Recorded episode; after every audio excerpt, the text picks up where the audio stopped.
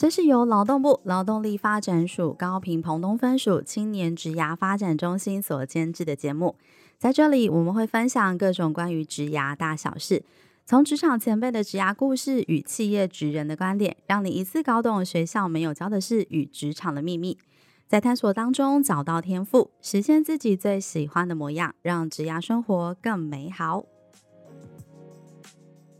大家好，欢迎收听幼师沙龙频道，我是今天的主持人 Sarah。其实，在生活上啊，或职场上，每天每分，甚至每一秒，我们都在尝试哦，需要跟不同的对象做沟通。那好的沟通呢，往往可以帮助我们比较快速的达成这个工作上任务的共识，生活是生活上比较好的一些过程哦。对，那我们也发现说，善于沟通的人呢、他可能在生活上或工作上往往都比较顺心。那到底怎么样沟通才会比较有效率哦？现在进入了七八月暑假的旺季，我想更多的新鲜人其实。已经踏入职场了，那我们也想要透过这一集的节目啊，邀请到我们非常专业的这个子祥心理师来跟我们分享一下，说，诶，到底沟通怎么做可以更事半功倍，让我们这些刚进入职场的新鲜人，甚至在职场上打滚已经有一段时间的我们这些职场老人哦，可以透过子祥老师的分享，从心理学角度跟实务上的角度，教我们怎么样更有效率的达成这个。沟通的成就感，对，那我们就先欢迎我们的子祥老师，先稍微自我介绍一下。大家好，我是林子祥心理师，哎，我目前是高雄市智商心理师工会的理事长。谢谢子祥老师。其实子祥老师除了是智商心理师工会理事长之外，他其实也在学校担任经理的智商的兼任讲师哦，然后也是我们104的 Giver，所以他对于职场很多青年人，他可能在职场上遇到一些状况也非常的熟悉，对吗？是的。对，老师平常也常跟年轻人打滚，就对了。对，没错。哦，老师，我想说，我们今天这个主题沟通，我觉得是一辈子每一个人都在学习的，包含在职场上、生活上，甚至跟家人的沟通都是。对，那我常常在想啊，就是。沟通到底跟我们聊天有什么不一样？因为我发现很多人啊，就是不工作的时候，就下班时间、午休时间超会聊天的，侃侃而谈。可是真正在工作上遇到需要去对一些任务做沟通的时候，他反而就很多挫折。老师可以跟我分享一下，就你的观察，聊天到底跟沟通有什么差异？我觉得这是一个很棒的问题哈，就是说，我觉得聊天跟沟通很大的不同是，聊天是。没有什么目标性的，我今天想讲什么就讲什么，然后对方想讲什么就想讲什么。Uh. 对，可是沟通很重要的是，我们需要交换一些很重要的讯息，然后观点或想法，甚至如果在企业界的话，我们会希望说这个沟通可以达成一些共识，是，然后可以推动一些工作上的目标，所以这会是一个很大的差异。所以对很多年轻人来说，因为呃，在学校的过去，在求学的经验里面，大部分都是聊天，然后甚至有时候聊天是跟人家用开玩笑或者是吐槽人家的方式在聊天，所以这样并没有达到我们说的交换讯息，或者是达成共同的那个目标。好，所以这会是第一个在职场上可能会觉得诶不太一样的地方。没错，那我在想说。呃，从聊天到沟通啊，其实刚刚讲到是讲到一个很关键，就是聊天可能真的大家开玩笑叫叫打屁啦，消磨时间，就是有点是互相取暖啊的概念。但是沟通它可能真的就会有一些目标跟目的性，你必须要透过这次的谈话去达成。那老师会不会建议大家可能在从新鲜人这个学校打屁 聊天的过程，再转换到职场上，真的要开始透过工作去沟通一些事情的时候，可能在事先的准备有没有什么地方可以先做的，帮助我们沟通可以比较顺利？嗯，我觉得如果要沟通比较顺利的话，有几个我想到的一些步骤或方式可以进行哈，所以我们就说，就如何可以达到有效的沟通。第一个是呃。当我们听到别人讲的讯息或发言的内容了之后呢，可能我们要第一个先采取的是先复述对方说的话，然后确认自己是不是有理解，有没有听懂？对，有没有听懂？然后对方也有可能会再做一些厘清或补充，所以我觉得第一个很重要的。步骤是复述，是哦，然后第二是在这复述的过程里面，当然对方有没有听懂，他就会再做一些补充的内容啊，哈，甚至有可能会得到对方更多的回馈，是，所以这个过程里面也在做确认讯息是否合适跟正确的部分。那在第二个步骤是透过摘要或简洁的方式，把这些讯息说明清楚，然后这样可以得到双方的一致的比较清楚的共识。这样有个结论就对了，对，有个结论。那第三个就是呃，建立一个。平台或者是共通点，就是透过这个沟通的过程，就是确认我们彼此是有共同的想法，然后甚至有一些共同的资讯。就像刚刚 Sarah 提到说，哦，我也是一零四的 Giver，那这样就是我们一个共通的，目前可能共同会合作或交集的一个内容。这样，嗯、然后透过前面说的，诶，透过一开始的复述啊，好确认啊，然后到讯息说明清楚，然后到建立我们的。呃，平台或共同点，然后逐渐的几次之后，可能慢慢就可以产生我们沟通的一个默契。所以，我认为有效沟通可以经过这些步骤来帮助大家进行一些学习的方向。这样，嗯嗯，老师刚刚说一个，我觉得蛮有感的。老师其实刚刚讲一个关键，就是说，第一个要复述，然后第二个是。我们必须要能够有结论，就是对我们两个今天讨论的东西要有个结论，而不是两个聊完都很开心，然后各自离开，就发现其实你接受到跟我接受到完全不同，然后下次再回来对焦就会天差地远。那第三个可能要找出讨论之后的共同交集。那我想要多补充一个，也是 Sarah 自己的经验，就是我发现，在讨论一件事要有共识啊，有一个前提是要先做功课。我不知道职场有什么这种感觉，因为比如说啊，假设我今天要找一个跟我完全不同背景，比如说他可能是工程师。好了，然后我是企划背景，我们要讨论一个网站怎么制成。这时候他会讲超多专业术语给我听的，我其实根本可能完全听不懂。然后我可能讲很多客户的感受或需求给他听，他也会觉得你到底在说什么？你可不可以量化的告诉我客户到底要什么？就会变成两方的沟通其实有很大的落差，所以可能先。厘清对方的背景，然后尽可能找出共同的适合的语言，是不是在子祥老师的第三个步骤来说，有时候我们也可以稍微调整一下补充，变成在第一个步骤之前叫零好了，在你找他沟通前，我们也要做这件事。老师觉得呢？我觉得这个补充很好，就是的确你讲到一个很重要的是，在企业界很常见的叫跨部门的沟通，对，尤其在不同部门然后不同专业领域里面，有时候是。我们跟对方的落差很大，或是领域就是相差太大，所以我觉得很重要的就是像您刚刚说的是，诶，先了解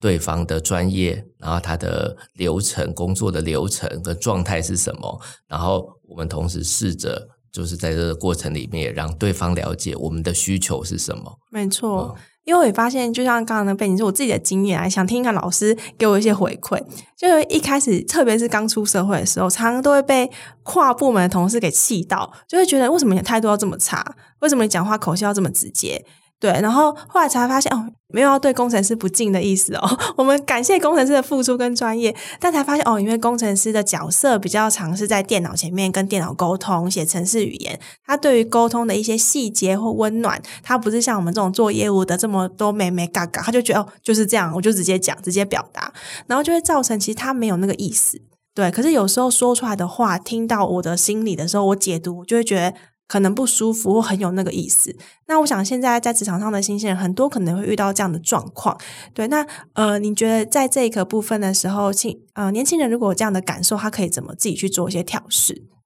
诶，这是一个很棒的问题。就是我觉得这个落差有时候是个性上，那也有可能真的是专业训练的背景上的不同。对，就像你刚刚说的，对工程师来说，因为他每天做的就是写程式，然后找程式 bug 的。专业啊，专业，对啊，对，所以他有时候会发现我们讲话的逻辑或是哪边有问题，他就会很直接的指出来，因为他们每天都在抓，没错，抓 bug，或者觉得你铺陈太久，嗯、你可以讲重点嘛，对，对。那我觉得这个就是你在讲的是说，哎，怎么样不要往心里去，觉得说，哎，他是不是觉得我们。讲话很很糟糕，或是我表现很差，我专业的程度很差。对，但我觉得这就是回到我们刚刚说的是，诶，其实我们要先了解一下对方的专业背景跟他的工作的状态跟流程。嗯、那我举个例子好了，例如说，呃，好，像我们智商工会，我有一个我们工会的那个总干事，哎、哦，对，他就是帮我们执行我们的会务相关的推动的工作。那举例来说，如果今天办一场活动，需要制作一个海报。嗯哦，然后我可能跟他讲说，哦，这个海报做完，然后就说你把那个底色啊，然后再弄黑一点或弄深一点。对。那我可能觉得我已经讲得很清楚了，可是他就会说，老师，我不知道你要我怎么调整。哦，真的哦？可是底色用黑一点、深一点，不是感觉就是把底色变深吗？对，我们会觉得说，哎，这不是很容易吗？自以为自己讲的很简单。对，可是我的那个总干事是有学过设计的，他就会很专业问我说：“哦、老师，那我不然我给你色卡好了，要不要从色卡选一个颜色？或者是你告诉我说，你的那个加蓝色或者加黑色，你要调到多少比例？对 对，对，好烦、哦。那我觉得，哎，这样子我才了解说，哦，原来是我认为我讲说深一点，我认为我讲的很清楚，但是他一点都。不知道我在说什么，对对对，对，他透过这个有色卡啦，或者是他告诉我说，老师，我目前其实用的是三十趴的深色比例，那你想要调到多少趴？对对，然后对，这也很专业，但有时候我就说，哦，好，那你试试看五十七十趴的版本，然后让我看一下。乱猜有没有？开始乱讲一个，讲说不行，我不能输他，讲一个，先讲一个趴数出来再说。对对对，我觉得这样好像要尝试之后比较，我们可以彼此开始磨合。对，对，所以我觉得你问到一个很重要的重点是，第一个是先不要往心里去觉得。说哦，那是不是我的表现很不专业或很不 OK？对，我觉得有时候是双方的专业不同。然后另外一个就是，哎，我们也尝试了解对方的语言，对方的专业是说，哦，那我透过色卡让你选择，或者是透过颜色的那种趴数来做调整。那这样我们比较找到一个可以对话的。呃，平台，对，然后我们比较可以开始做后续的共识的讨论，才不会是两条平行线。哎，老师，你这举例我也很有感呢，因为我一开始出社的时候也，就也不学设计嘛，然后每次跟设计沟通的时候，有有时候他也会很生气，我就说为什么这个印出来色差那么多？他就会跟我说是什么 Pantone 色啊，跟什么什么色不一样，然后就说不就是颜色吗？红就是红，黑就是黑。他说黑还有不同的比例的黑，你要多黑等等之类哦，然后慢慢累积进才知道哦，原来他的。隔行如隔山，人家其实是有这一块的专业，他们必须要去把握，然后才发现原来真的不同比例，它也会产生很大的落差。那老师，其实我们可以换个角度去看这件事。假设我们是那一个设计师好了，有时候其实也会很生气，觉得我就是想知道你要告诉我是多少趴数，可是他其实根本不知道对方。没有这一块的背景跟资讯，他不知道怎么跟你沟通。反而是我这个专业的人，我可能要告诉他说：“哎，不好意思，其实你知道我们在设计的领域，黑色还是有很多不同的比例跟趴数的。那假设是五十趴可能会长这样，九十趴可能会长这样。那你觉得你想要往哪个方向走？那是不是也可以帮助这个沟通能够更顺利一点？”对，没错。我刚刚就在想说，其实除了心理师很会沟通以外，我觉得像你这样的业务也很会沟通，因为你需要了解各行各业在做什么，然后又愿意就是跟人家聊天做朋友，然后了解他们的生活，你才有办法把这些知识。跟沟通技巧都用在一起。好好，就是不做心理师也可以做业务，这两个都会沟通。而结论是这样。谢谢子强老师的夸奖。那老师，我们刚刚聊到，就是说职务的这个落差，其实呃也是在沟通的时候，我们必须要去思考这件事情，才不会造成说，哎，你可能在沟通的时候，其实你没有背景资讯，然后造成彼此可能会有一些误会产生。老师，那你自己在你这么多的呃心理治疗或临床的经验上，你有没有遇过什么案例，是因为他可能沟通没有那么顺利而造成他自己有一些阴影，或者是状况不是那么好。其实你这样一讲，我就想到说，我们很多个案其实真的都在处理沟通的问题。真的哦，像亲子的关系，也就是因为沟通的冲突嘛，很恐怖，对对对。然后伴侣或夫妻 也是因为沟通的落差，哦、嗯，所以导致一些冲突跟误会嘛。哦、对，那我觉得其实真的好像来自于所有所有人的关系里面，好像真的都跟沟通很有关系。对，那时候我觉得这个沟通，我觉得一个很重要是，有时候是对这些亲近的人来说，我们跟我们的家人或我们在意的人，有时候我们都急着想要表达我们自己的想法，没错，好像有时候比较难先停下来去听对方想要表达的是什么。嗯，所以我觉得好像回到你说的这个问题里面，好像第一个很重要的步骤是我们可以先愿意停下来听对方想要表达什么。的确是，这样让我想到，虽然今天不是要做家庭亲子治疗了，但我觉得的确，老师分享一段，我觉得其实沟通这件事，我觉得有时候从家里的人开始练习，其实是一个很好的机会，因为你可以很快速的看到反馈，然后就算这个练习是失败，反正你家人也不会因为这样。就是离开你嘛，顶多妈妈就骂你几句，她也不会因为这样说我要跟你断绝，就是母女关系。那我自己也在想说，像小时候，比如因为我是跟阿妈阿妈一起生活长大的，然后你有时候在用一些电子产品啊，阿妈就会很好奇过来问说啊，这边安怎用什么？我以前都超不耐烦，我就觉得哦好烦，然后跟你讲，反正你也听不懂，我就不想说。然后慢慢长大才发现，哦，原来这也是一个很好的练习耶！你怎么去教会一个他对于这块很陌生的人，然后变成让他对于这块是熟悉，甚至有成就感，然后变成是你的好的伙伴。其实这个练习好像移植到职场上，跟我们在跟跨部门的沟通也好，或者是说，哎，新进的同事也好，甚至你自己就是那个不懂的人，你也比较懂得怎么去跟别人请教这些可能你还不会的一些专业。对吗？对，我觉得你分享这个经验很好，也就是看起来只是一个不经意的一句话，因为我听到是阿妈说她想要了解这些电子产品怎么用，那的确也是她她跟使用这些东西是有落差的啦。对，那其实真的也像像你说的，就是哎，我们跟不同的同事、不同呃部门的同仁，真的我们其实也有很多的落差。嗯。那怎么样就是让对方了解我们在做什么，然后我们怎么样？也协助对方，哦，就是理解我们，然后我们去了解，诶，他的刚刚讲的是他的工作的专业领域啊，然后他的工作流程啊，哈，那好像中间做这样的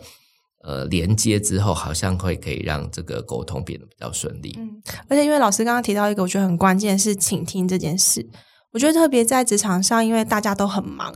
然后有时候你就是很快速的想把你想讲的话，或老板交办的任务。传达给下一个人接球接棒，你认为你讲完这件事就结束，就不关我的事。我其实没有想要去听他可能遇到困难或者他遇到的状况。可是往往其实，在沟通的过程，倾听好像是决定这个沟通的成败的关键，对不对？对，所以所有在讲沟通的书籍或相关的资讯，都在讲的第一步就是。怎么样？先练习倾听哦，真的哦，对，这是第一步吗？对，这是第一步。他们认为最基本就是先倾听对方想要表达的。哦，只要真的听哦，不要假装不讲话，然后没在听。或者是说，有时候就像你说，我们真的有太多资讯或太多事情要处理。有时候我们好像看起来有在听，可是我们其实心里也在想：说我等一下接下来要怎么回应？我接下来我要做什么工作？点不不来听啊？对，那就好像很难，真的好好的，就是真的倾听对方。我觉得这有时候是。很困难的一件事情，没错。而且好好的沟通，我觉得好像还有一个关键，也是之前某一集有聊到，就是他说选对时间点沟通也很重要。像自己在职场上也打滚了一阵子嘛，就发现也有一些挫败的经验啦。就有时候有一件事，你真的觉得好急，我现在真的超急，我一定要得到我老板的就是确认跟回应。然后我就看我老板在收包包，他要冲出去的那一刹那，五点五十九分，我去找他聊，然后我发现我老板根本不想理我，因为他可能等下赶着去接小孩。对，那这时候我就会觉得很挫败，就是我觉得很急呀，为什么我不能得到你的回应？然后后来才发现说，哦，选错时间了。对，因为他那时候真的有更急的事，比如说他小孩可能生病，可能他回去要从保姆那边接回来，可是我却选了一个这样的时间，希望他停下来跟我聊这件事情。那我其实应该把时间，比如说往早一点去安排，甚至我可以主动跟他约时间，可能这样的沟通会让彼此的情绪在比较稳定的状况跟比较轻松的状况去聊。会不会也会比较好一点？老师，你觉得？所以你提到这个，我觉得蛮好的，就是说，如果先在沟通前，让彼此都知道这个时间，好，或是这个地点，或是这个沟通的内容的重点的方向是什么，好像彼此有个心理准备，好像也比较容易在之后的实际进行的时候，可以是比较顺利的。我觉得我们聊完之后，好像可以套用到各种关系里面诶。对，是不 是？这一集真的那扩展感觉可以很大。老师，那我想说，沟通这件事啊，就是像你刚刚提到，有些人可能是因为工作的关系，像我们两个可能比较是偏向工作关系，后天要开始学习。很多不同的沟通方式，因为像职场老师的工作可能会遇到是不同的呃需要被照顾的这些呃朋友，或者是说学校的一些呃伙伴。那像我可能会面对不同客户或同事。对，那有些人呢，他可能是呃天生的很容易很会沟通，就他天生就是靠嘴巴吃饭。有些人可能他真的不善于沟通，他后天要养成。那后天如果真的想养成沟通的这个技巧，老师刚好提到说，哎，阅读书籍这种方式，那老师有没有推荐什么样的方法可以帮助自己在这块能够慢慢看到一些进步和成长？好，我觉得我们先来分享一个，我觉得对职场的新鲜人或者是很多需要常常使用沟通在工作中的伙伴可以做的一个方式，嗯、就是一个。呃，在沟通上有一个重要的原则，就是先说最主要的主题跟目标，破题法是不是？对对对。然后其次再来再说的是你的细节，就是你的执行方法。嗯嗯，嗯、哦，我觉得这样在你刚刚说的就是，哎，如果突然你在五点五十九分冲进去找主管，然后虽然他急着走，可是如果他愿意拨那两分钟给你的话，他至少先听到你说你最主要的目标。听到关键字，他可能会决定他会留下来。对，然后不要留下来，还是他会告诉你说：“哎，Sarah，我们约明天早上好了。”对，让他判断这件事的紧急程度。对，然后再就是他也会觉得哎，很清楚，知道说哎，你在工作的能力或沟通的能力上是非常好的，因为你很清楚告诉他你今天要讨论的主题是什么。嗯，哦，然后有时间你再接着报告你的执行的策略或细节是什么。哦、嗯。所以刚刚就是呃，子老师建议说，可能从沟通的方法开始做调整，先去检视自己过去沟通的方式。那可能破题法，先让呃对方清楚知道自己现在要讲的主题是什么，再来讲细节，比较容易聚焦。对，是的。然后如果说你有好几个主题需要都跟老板报告，嗯、那或许你可以说，诶，老板，我接下来有三个重点哦，需要先让您了解一下。然后第一个是什么？第二个是什么？第三个是什么？先把这三个标题呈现。那如果老板听了一或二，他其实就差不多可以掌握了。如果没有时间，他可能就说：“哦，那三我们明天再说。”或是等一下，真的就是有时候我们就开始描述的时候会漏了三的时候，他还会回来提醒你说：“哎，好像还有一个你没有讲到。那是什么？”没错，没错。哎，还有一个小技巧也分享大家，就是我发现有时候是先寄信给老板，然后寄信老板的过程，第一个是让。我自己也去整理我想要跟老板讲的东西，像子强老师讲的，我就会先列点，我自己先整理过了，然后去的时候那封信其实就是我的小抄。然后第二个是，我也想要在我冲进去办公室那一刹那，让我老板先有心理准备。对，然后有时候因为其实可能老板他当下也不见得可以马上做决策，可至少透过那封信跟你稍微跟他 highlight 重点之后，你就可以开始一个沟通的一个过程。那他知道，哎，这件事哦是待决定或待沟通的项目，好像也可以稍微有帮助，呃，自己跟老板在沟通上比较顺利一些些。我觉得你真是提供了。年轻伙伴一个很重要的职场的小抄，就是。技能，就是因为回到我们前面讲的是说，有时候进去找老板的时候，他没有时间，有可能是他根本还没有思考过这个问题，对，所以突然他好像也很难做些决定或回应，没错，对，然后或者是有时候是因为我们今天来跟他报告，他先给了一个回应，然后接下来过几天之后，他又思考了一个不一样的想法，没错，那我们就会觉得说，为什么他？要变来变去，老板是被鬼打到没有了？为什么不一次讲清楚？然后他为什么前天讲那个，然后今天讲这个？对对对。所以我在想说，哎，如果对你用的这个方法很好，如果是先写信给他，然后可以确认时间，然后也先让他大概理解重点是什么。我觉得好像接下来的沟通或达成你想要的沟通的目标，好像会相对的顺利很多。哎，而且加码回馈是我后来屡试不爽。我跟老板讨论完之后啊，假设老板有给到一个结论好了，或是他可能给了一个方向。那我就会回去写信跟老板说了，比如说子祥经理您好，我们今天讨论啊，根据您刚刚的回馈，我们大概会有几个待办事项跟几个决议，大概会是这样。那当然不用巨细靡遗啦，因为不在写逐字稿，可是就会有一个大概结论让老板也看到。然后老板通常会回说 OK，对，那至少就会确保我跟他之间是有共识的，而且老板的话我有听懂。因为我一开始在工作的时候就发现说，天哪，原来老板讲完之后跟我想象有落差，原来他讲的不是这个，是别的。对对对，就说哦，天哪，现在脸真的是黑掉了。所以后来才发现，哦，原来需要有这个过程。像刚刚子强老师回扣你刚刚说，请听跟理解对方讲的东西，复述一次，是不是有共识？那这一套好像也真的就可以比较完整的帮助我们在职场上刚开始去培养我跟主管或我跟同伴的默契上，我觉得蛮有帮助的。我觉得 Sarah 真的很厉害。第一个，我刚刚听到的是你第一个是先确认了我们前面沟通的目标，哦，然后结论是不是正确的？是。然后第二个是根本就是向上管理的典范，就是你在 对，就确认好，然后他有记得，然后就接下来你就比较好可以执行，免得老板的失忆症的时候回来说：“我那时候没有这样讲啊，那天不是这样说的吧？”哦，真的是跳到黄河也洗不清。对，我觉得有时候也不是老板就是矢口否认，而是说或许真的那一趴他真的忘了，忘了对，对，太事情太多，因为他每天必须要面对这么多人，然后决策这么多事，有时候真的可能当下的状况他讲完，他可能真的不记得，他又不是故意要诬赖你，但是那个过程就会很尴尬，因为你自己也实际想说到底是发生什么事。接下来想要跟子祥老师聊一下，就是说，其实我们刚刚聊很多都是属于那种面对面沟通啊，跟主管的那个生死战，